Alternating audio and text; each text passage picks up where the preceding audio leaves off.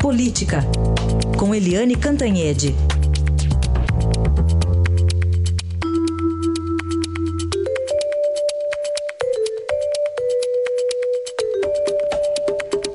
Hoje, dia decisivo para o presidente Michel Temer, a segunda denúncia contra ele, vai haver uma decisão da Câmara. E a preocupação é com o placar, Eliane. Bom dia. Bom dia, Heisen, bom dia, ouvintes. É, a uma, operação frenética lá no Palácio do Planalto, de última hora, ontem foi um dia intenso lá, porque o presidente Michel Temer é, teme, né, como todo mundo imagina, que o placar dessa segunda denúncia vai ser pior para ele do que foi o placar da primeira denúncia lá na Câmara dos Deputados.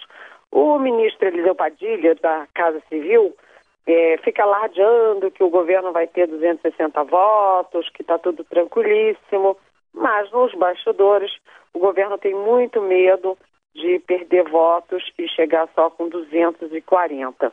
Então o Temer não está medindo esforços para poder aí aumentar esse placar.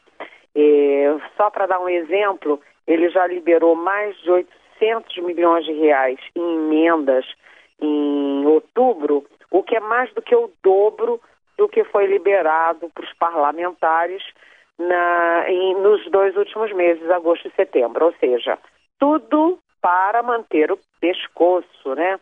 E além disso, ele tomou aquelas medidas para agradar a bancada ruralista, como, por exemplo, a, a portaria do trabalho escravo, que está é, dando uma dor de cabeça danada para o Palácio. E ontem mesmo a ministra Rosa Weber, do Supremo Tribunal Federal, é, suspendeu liminarmente a essa portaria do Ministério do Trabalho. Ou seja, o Temer está tendo um desgaste político grande por causa de uma medida que ele tomou para agradar a bancada ruralista e conquistar mais alguns votos. Isso é apenas um exemplo. Agora, o Temer já está trabalhando aí com o Day After, ele já te, pretende retomar o governo, porque ele vai parar de ficar fazendo negociação com o deputado dia e noite, dia e noite, né, almoços e jantares, e vai retomar a gestão, o governo. Então ele vai voltar a viajar também pelo país, já tem uma viagem marcada para o Acre e há uma possibilidade do Temer fazer um pronunciamento uh, à nação amanhã. Aí estavam decidindo se por rádio e televisão, se por internet, enfim, por, é, mas que ele falaria assim como se fosse é, começar de novo.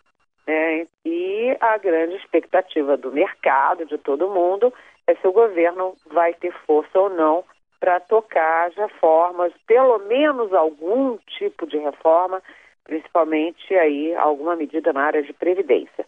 O presidente da Câmara, conforme a manchete do Estadão de hoje, o, o Rodrigo Maia, ele está tentando já é, também colaborar com essa agenda econômica pós o enterro da denúncia. Mas vamos ver. Hoje vai ser um dia intenso, começa às 9 horas, mas tem muito falatório, precisa de quórum para abrir a sessão, depois de quórum para votar, e a oposição vai fazer aquele teatro, né? A oposição é francamente minoritária, vai fazer aquele teatro de enfim, de adiar, de retardar e tudo, então isso pode ficar para tarde da noite, depois das 8 horas.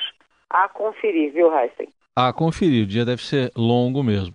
Bom, outro assunto para a gente tratar aqui, Eliane, é em relação a um alerta que foi feito ontem por dois magistrados italianos da, lá da Operação Mãos Limpas aos, sobre o combate à corrupção, feitos esses alertas ao pessoal da Lava Jato aqui, no debate que você mediou, inclusive, aqui no Estadão.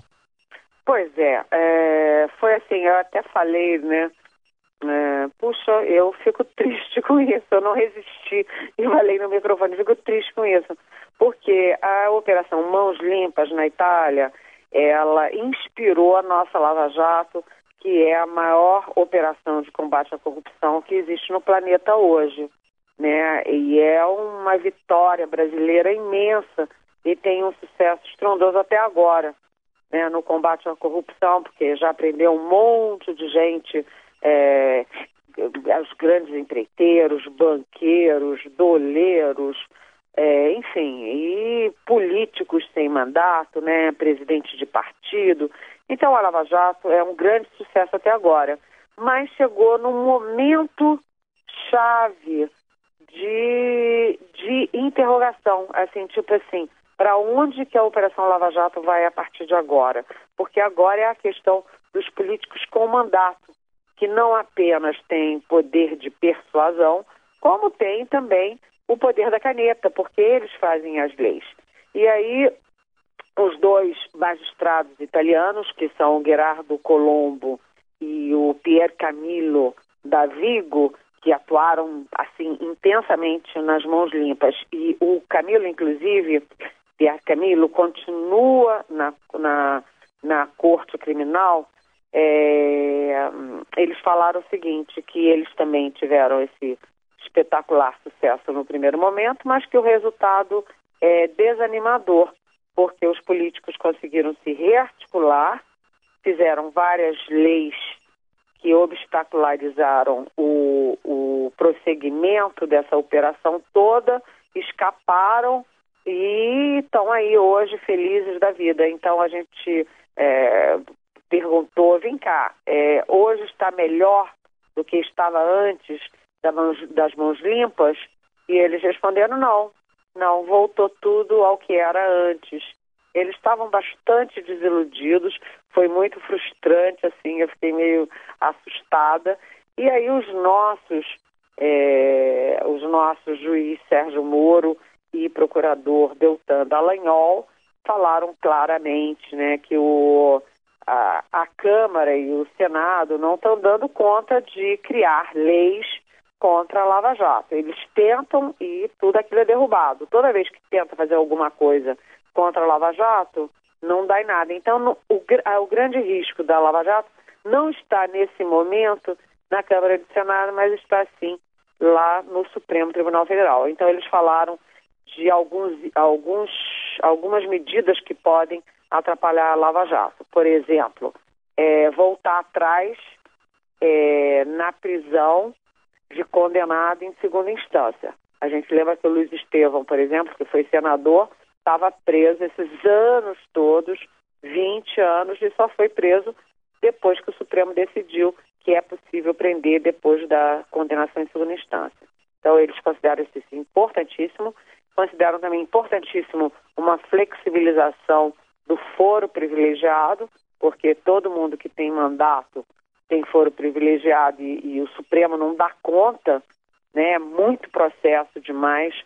E aí fiquem, é, os senadores e deputados são processos longos que se arrastam. Aí o Moro, inclusive, disse: justiça que demora não é justiça, não faz justiça.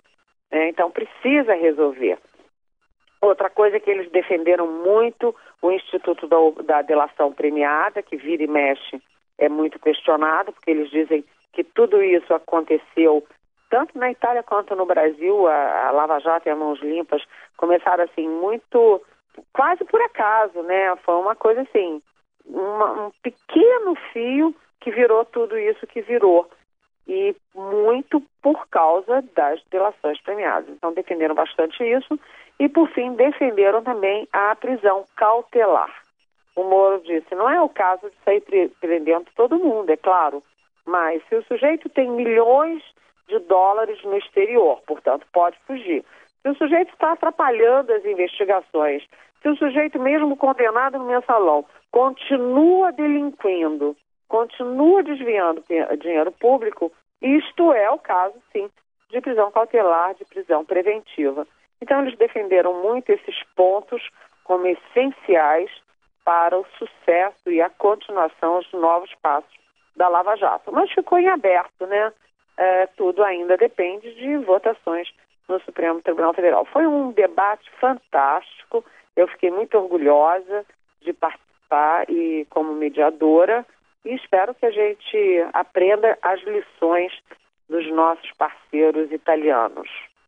Muito bem, sem dúvida, foi ótimo mesmo poder acompanhar, até de parabéns a Eliane e o juiz Sérgio Moro lembrou aí que esses casos que ele citou é como se fossem seriais, né, criminosos seriais, né? Que não, não param aí de cometer os crimes, né? Exatamente. É ele, inclusive, falou. É, o Zedel, ele não se, eles são muito diplomáticos, né, Isso. né, diferentemente de nós jornalistas, é. e eles não citam nomes, mas ele citou aquele parlamentar que foi é, flagrado com 51 milhões uhum. lá num apartamento, ele citou. Pois é, esse cidadão, desde a década de 90, uhum. já tem vários indícios, já é. tem várias coisas, e eles ficam aí, continuam delinquindo, é. delinquindo, mesmo investigados, continuam delinquindo. É preciso acabar com isso. É isso Nós aí. concordamos plenamente, não vem é, lá do, Vem lá dos anões do orçamento em 93. Tá aí. Eliane, obrigado, até amanhã. Até amanhã, muito obrigada.